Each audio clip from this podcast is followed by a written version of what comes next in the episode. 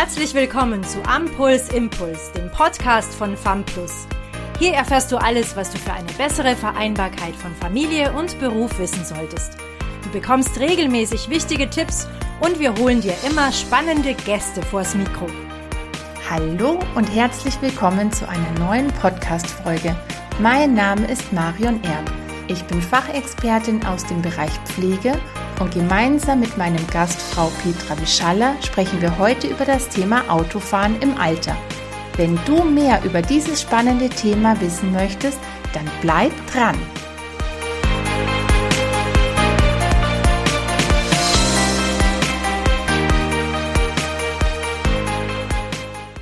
Liebe Petra, ich freue mich ganz besonders, dich heute als Gast begrüßen zu dürfen. Möchtest du dich kurz vorstellen? Ja, danke, dass ich heute hier sein kann. Ich bin Petra Wischalla, ich bin Angehörigencoach und berate Menschen, die sich um ihre alten Eltern kümmern.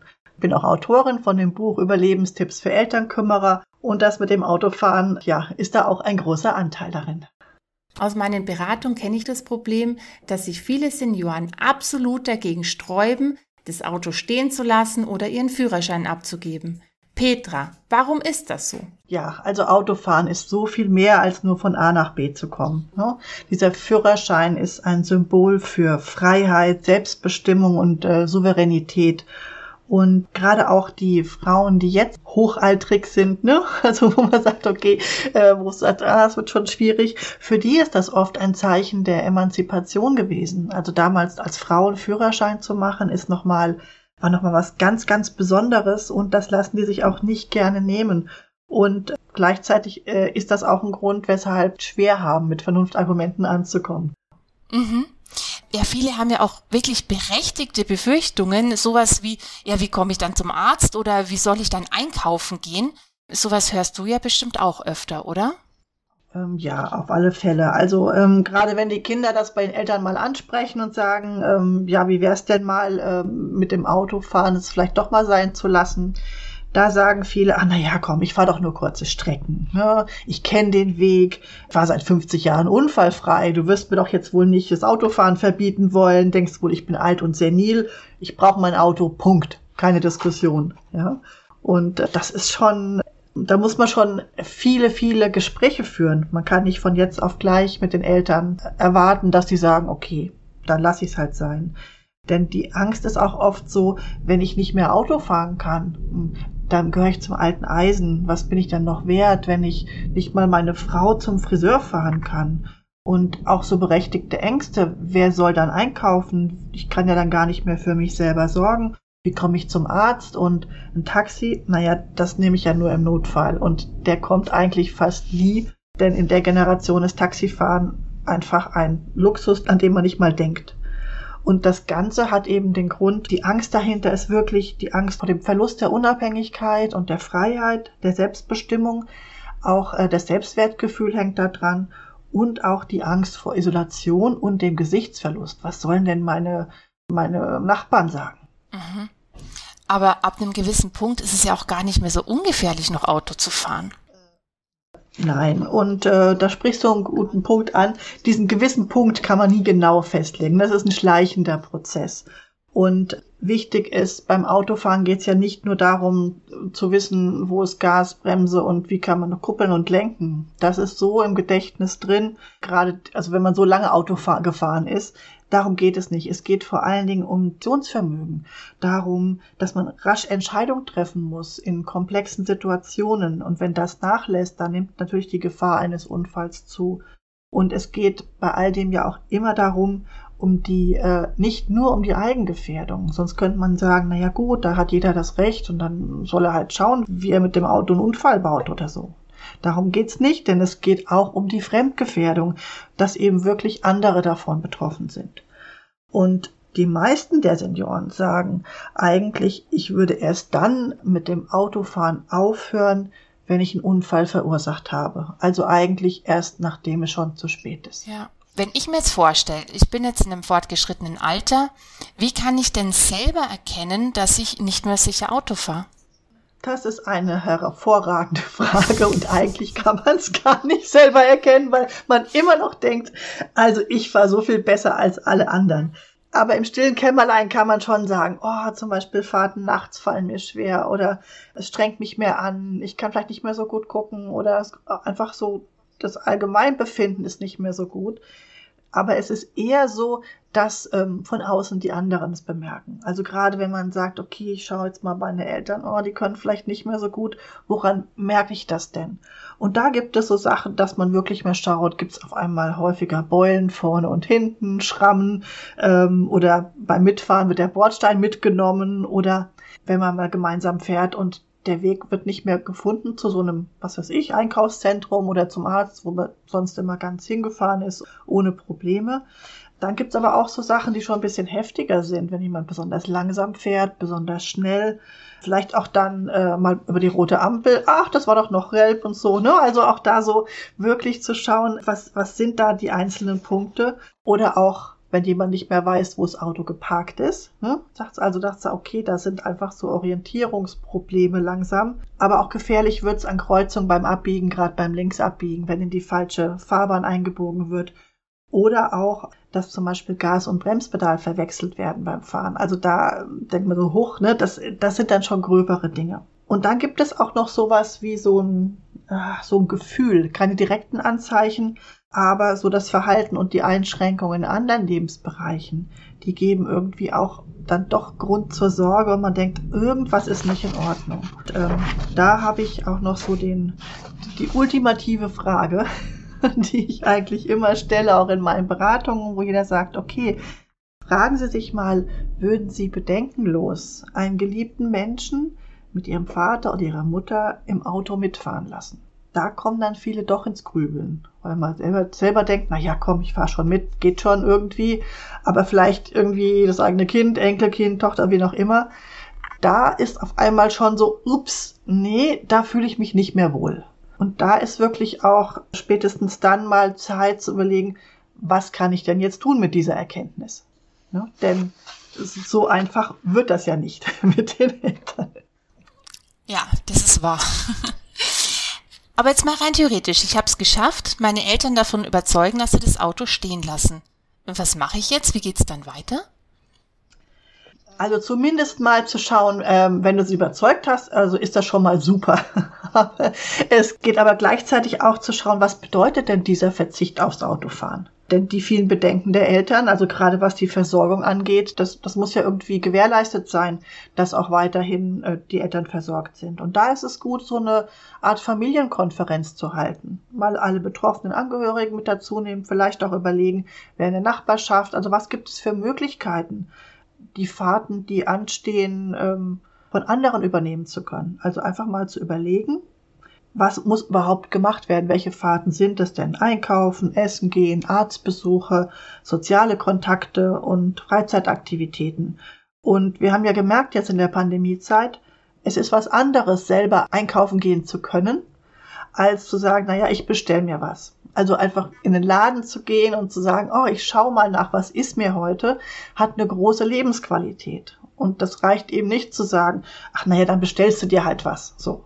Ja, also da wirklich zu überlegen, welche Fahrten können, können irgendwie von anderen erledigt werden, wer kann da vielleicht auch helfen zum Mitfahren und als Ziel ist es schon, so viele Fahrten wie möglich überflüssig zu machen und gleichzeitig aber immer dran zu denken, die, die gefühlte Lebensqualität der Eltern leidet darunter. Das ist definitiv. Also zu sagen, naja, wir machen doch alles für dich und du brauchst jetzt nur noch da sitzen und nichts mehr machen, das ist eben auch nicht das, was die Eltern gerne möchten. Ja, ist auch wirklich verständlich. Was ist jetzt, wenn meine Eltern doch noch ein bisschen mehr Überzeugungsarbeit brauchen? Was kann ich denn da machen? Ja, also wichtig ist, dass es immer dran zu denken, dass es ein Prozess ist.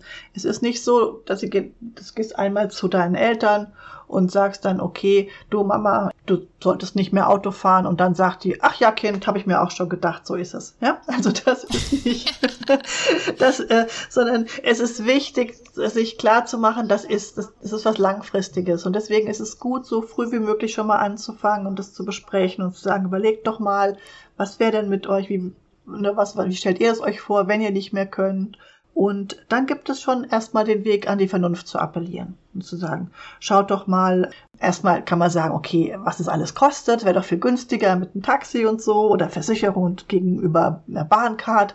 Leider sind diese Argumente oftmals, äh, selbst bei den größten Sparbrötchen-Eltern, ziehen die nicht. Ne? Also da ist einfach, nein, nein, das ist, das ist dann kein, kein Argument.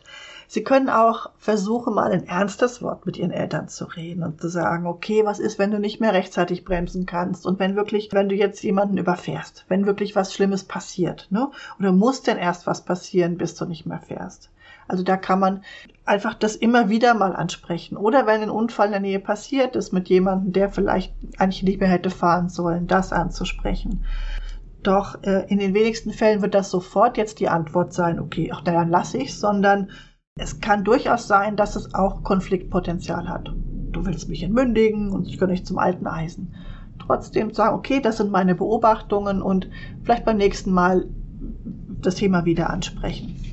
Also das ist so dieses an die Vernunft äh, appellieren. Es gibt aber auch dann noch die schöne Sache, einfach positive Beispiele zu finden. Gerade in kleinen Orten, wenn jetzt mittlerweile viele von dem im höheren Alter sind, die sagen, ach, die Gerti, die hat, hat jetzt immer ein Sammeltaxi bestellt und dann machen wir unsere Kaffeefahrt dann jetzt zum Einkaufen. So.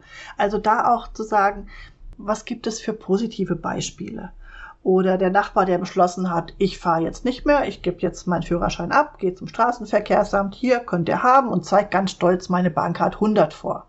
Auch diese Beispiele gibt es ja. Und ähm, ich glaube, je mehr so dieser Erfahrungshorizont und die Beispiele an die Eltern herangetragen werden, umso eher überlegen sie sich auch, ach, vielleicht wäre das ja auch was für mich. Ja?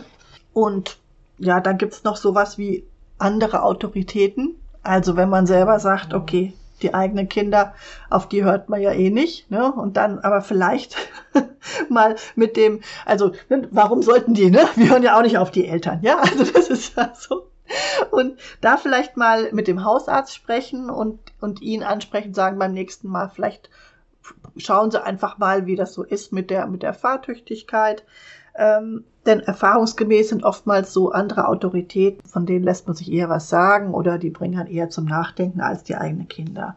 Also auch so äh, Hörgeräte, Akustiker, Augenoptiker, Apotheker, ne, die einfach mal mit einbeziehen. Wobei so ein Arzt auch, der wird auch seine Kundschaft nicht verlieren und der wird auch nicht automatisch sagen, sie dürfen jetzt nicht mehr fahren, weil dann sagen die Senioren oftmals, no, dann gehe ich halt zum anderen. Ja, also, also, ne, das ist alles, ne, so, so ist es. Ich meine, die Eltern sind ja, solange die noch selbstständig sind und, und, und selbstbestimmt leben können, ja, warum nicht? Das würden wir auch nicht anders machen. Ja, da einmal zu sagen, ja, das, das Autofahren ist halt einfach so eine besondere, was Besonderes wegen der Fremdgefährdung, ja. Und dann gibt's auch noch was, wenn das manchmal die eigenen Kinder, also wenn man selber dann sehr enttäuscht ist darüber, dass zum Beispiel, wenn jetzt die Fußpflegerin oder die Friseurin, ne, wenn die vielleicht einen guten Einfluss hat und dann kommt ihre Mutter, du, ich war jetzt hier bei der Gerdi und die hat mir gesagt, das mit dem Autofahren, das wäre doch eigentlich jetzt gar nicht mehr nötig, das kannst du doch als alles anders machen und das mache ich jetzt. So. Und dann also nicht dann sagen, oh, ich habe dir das schon tausendmal gesagt und nur weil die da jetzt herkommt, machst es, sondern das können die sich innerlich sagen. Aber nach außen sagen, wow, super Idee, da wäre ich ja ein lieben Leben drauf gekommen. So, ja, also ne, es geht wirklich darum, das, das positive Selbstbild der Eltern zu bestärken. Ja, und in dem Fall halt runterzuschlucken, dass man sagt, ja, ich weiß, das habe ich dir schon so oft gesagt. So. Denn da geht es wirklich um das Ziel.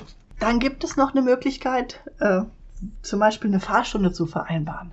Ja, ich weiß nicht, das gibt ja mittlerweile auch ähm, Sicherheitsfahrtrainings für Senioren äh, oder einem Fahrlehrer. Da kann man auch mal so Reaktionstests machen. Ne, Gerade wenn manche sagen, ah, naja, wenn ich das, der soll mal überprüfen, ob das noch geht. So. Wichtig ist auch da, dass dieser, dass der Fahrlehrer, die Fahrlehrerin nicht nur schaut, ob man noch ne, weiß, wie ein Auto zu lenken ist, sondern auch diese unvorhergesehenen Situationen und die Reaktionsfähigkeit testet. Denn sonst, das hatte ich auch in der Beratung, heißt dann der 90-jährige Vater, sagte der Fahrlehrer, ja super, was Sie in Ihrem Alter noch alles können. Alles top. So, also dann ist auch nichts gewonnen. Also da muss man einfach ähm, an verschiedenen Schrauben drehen, um zum Ziel zu kommen. Und was sagst du jetzt zu der Idee, wenn ich jetzt einfach so mal den Autoschlüssel verschwinden lasse? Ganz schlecht. also, also, das ist vielleicht äh, für, für einen Abend geht das oder für einen Tag. Aber das ist natürlich nur kurzfristig. Da ist so viel Stresspotenzial drin, weil dann entweder wird man, wenn sie dann beschuldigt, den Autoschlüssel weggenommen zu haben, oder es wird einfach der Ersatzschlüssel organisiert. Also es ist einfach, das hat ja auch was von der Entmündigung, ne? Also auch und das ist ständige Nachfragen und Suchen. Also äh, das ist echt nicht gut. Und es ist auch nicht gut, den Eltern zu sagen, so, ich nehme dir jetzt die Autoschlüssel ab. Ja, das ist ja auch super krass. Ja, das ist so, also, ne, wenn man sich das selber vorstellt, ne, fährt noch gemütlich Auto, so ab, so ab jetzt, hier ist der Schlüssel und tschüss. Das geht nicht, ja. Und das ist ganz klar, das führt zu Stress und natürlich zu Stress. Von euch Kindern lasse ich mir doch nichts sagen, ne? Also das ist nochmal eine, eine extra Konfrontation, die damit drin steckt. Und es fühlt sich fast so an wie der Freiheitsentzug durch die eigenen Kinder. Ganz, ganz schlimm. Ja, und noch schlimmer ist es nur noch, wenn, man's, wenn die Kinder das eigene Auto verkaufen, falls sie das irgendwie können, ne? Und dann, okay, boah, haben wir jetzt gemacht. Ah, das kann echt langfristig zu einem schweren Verwürfnis. Ja, und was gibt's sonst für Möglichkeiten, dass man es anders macht? Hm, also meine Lieblingsmethode, so die eleganteste, ist äh, an die Hilfsbereitschaft der Eltern zu appellieren. Also vielleicht ist irgendwer in der Familie der jetzt gerade dringend ein Auto braucht. Vielleicht die Nichte, die jetzt studiert und am Ort irgendwie ihr Auto braucht. Oder, ne, also jemand, wo man sagt, ah, das wäre total klasse und die braucht jetzt dringend und ihr weißt doch, die hat so wenig Geld und so. Und zu fragen, okay, könnte man das vielleicht mal eine Weile ausleihen oder, ne, oder einfach sagen, okay, die kann es erstmal eine Weile haben. Denn dadurch, äh, durch diese Freiwilligkeit, haben die Eltern das gute Gefühl, boah, ich habe was Gutes getan, ich bin ein guter Kerl, gute, gute Mutter und können außerdem auch noch äh, in ihren, äh, ihren Gleichgesinnten sagen, Mensch, weißt du was? Ach, ich habe jetzt hier meinem Engelscher das Auto gegeben. Der braucht das doch jetzt im Moment viel mehr als ich. Ja? Und das ist so viel schöner, als zu sagen, meine eigenen Kinder haben mir das Auto abgenommen. Also das ist wirklich auch wieder dieses, wie stehe ich vor den Leuten da? Und wenn ich das Auto verschenkt habe oder ausgeliehen, ja gut, dann kann ich auch mal Taxi fahren oder mit einem anderen mitfahren. Ja, und was ist, wenn das auch nicht hilft? Ja, leider, genau. Geht es manchmal eben auch noch weiter, dass man sagt, okay, dann, dann muss man auch zu drastischeren Mitteln greifen. Also in dem Fall sind auch Notlügen erlaubt. Und ähm, wichtig ist, dass sie immer auch an die Gefährdung der anderen Menschen denken. Und ähm, da kann man zum Beispiel, also wenn es wirklich so ist, ne, dass die roten, roten Ampel ständig übernommen werden und so wirklich das Gefühl hat, okay, das geht gar nicht mehr. Dafür sorgen zum Beispiel, dass das Auto nicht mehr anspringt. Also da kann man Batterie abklemmen, ähm, Kabel, Zündkerze rausziehen, also verschiedene Dinge. Da kann man sich auch nochmal schlau machen, wie man das macht, ja. Und dann ist es wichtig, aber auch zum Beispiel mit dem Abschleppservice sich noch einen Verbündeten zu suchen. Nicht, dass die sagen, ah oh ja, kein Problem, haben wir gemacht, oder dass jemand beim, mit seinem Auto so fit ist, dass er sagt, komisch, da war jetzt die Zündkerze locker, die habe ich wieder reingesteckt, jetzt geht er wieder. Also ne, auch da muss man schauen. Aber wenn es wirklich so ist, dass jemand sagt, oh, jetzt ist er abgeschleppt worden und dann irgendwie auch noch, das wäre eine längere Reparaturzeit, das kostet auch noch richtig viel Geld, das könnte auch dazu führen, dass jemand sagt, naja gut, okay, dann, dann lasse ich es halt. Ne? Also das ist so, so eine der Punkte. Es gibt auch da wieder keine Garantie dafür. Aber es sind einfach unterschiedliche Möglichkeiten, um zu sagen, okay, das, äh, also man sollte einfach nichts außer Acht lassen, um es zu probieren. So. Was ist mit der Polizei oder im Straßenverkehrsamt? Helfen die mir weiter? Ach ja, die Polizei, die kann erst einschreiten, wenn was passiert ist. Das ist das, das Schlimme daran. Also, wenn Sie zum Beispiel jetzt direkt jemanden sehen, der bei Rot über die Ampel fährt, oder ähm, wenn, er, wenn jemand einen Unfall verursacht hat, das ist ganz klar, es lag an, dem, an der Person, dann können die erst eingreifen und können dann zum Beispiel bei einem schweren Unfall vor Ort direkt den Führerschein einziehen, was die aber auch nicht oft machen, weil oftmals die Lage noch nicht ganz geklärt ist, wer hat jetzt wirklich Schuld. Das heißt, dann geht es erst über das Gericht und dann muss ein Richter erst entscheiden und das kann alles sehr langwierig sein. Und der Richter geht dann an die Straßenverkehrsbehörde und die fordern dann Gutachten an, ärztliche Gutachten und dann geht es an diesen MPU-Test, diese psychologischen ähm, Eignungstest nochmal. Also das ist wirklich schwierig und, und die können einfach nicht vorher einschreiten. Und das Straßenverkehrsamt selber, die können auch von sich aus eine Einladung aussprechen für so, ein, äh, für eine Nachprüfung, für diese MPU-Prüfung. Und dort kann man sich auch hinwenden. Also man kann zum Beispiel auch sagen, da ist jemand und äh, die Situation schildern und fragen, irgendwie ist das alles nicht mehr, äh, das geht so nicht mehr. Wir haben da wirklich Angst auch um andere.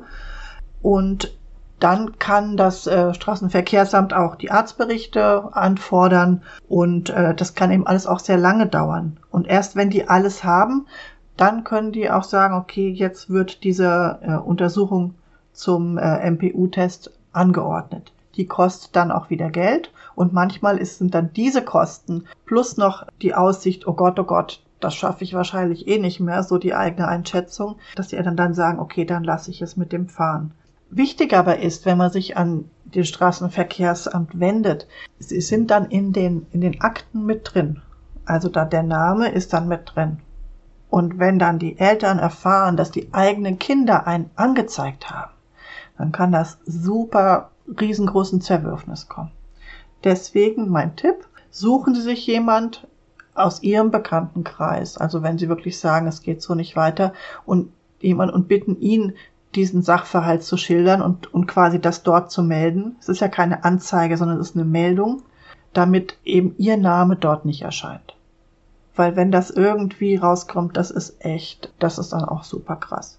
Auch das dauert wirklich lange, ne, dieses Ganze und, und das Recht auf den Führerschein und das auf das Fahren in Deutschland ist einfach sehr, sehr stark verankert. Man kann nicht einfach sagen, so, die fährt schlecht, deswegen darf sie nicht mehr Auto fahren.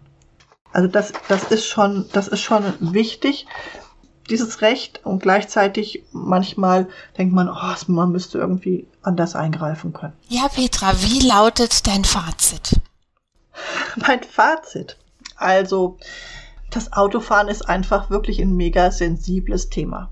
Das ist, das ist so viel mehr. Ne? Es ist ein Symbol für Selbstbestimmung und Freiheit und das aufzugeben ist ein großer Schritt. Wichtig ist auch, niemals der Führerschein, der muss überhaupt nicht abgegeben werden. Den kann man bis ins hohe Alter bei sich tragen, so wie das Krankenkassenkärtchen und die EC-Karte, auch wenn man nicht mehr zur, wenn man es nicht mehr zur Bank schafft. Ja, also diesen Führerschein darf man behalten, gerade wenn es vielleicht noch der graue Lappen ist, ne, der alte. So.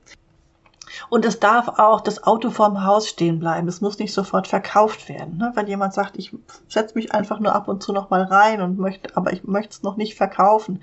Auch das ist einfach, sollte man wirklich respektieren. Wenn Sie sich aber darüber im Klaren sind, dass was passieren muss und wenn Sie es dann schaffen, Ihren Eltern ohne Gesichtsverlust zu überzeugen, aufs Autofahren zu verzichten, dann ist wirklich allen geholfen. Und da dürfen Sie auch zu einer Notlüge greifen und möchte wirklich alle, die mit dem Thema jetzt irgendwie zu tun haben, möchte ich anregen und sagen, fassen Sie sich ein Herz und überlegen Sie, wie Sie dieses Thema angehen wollen.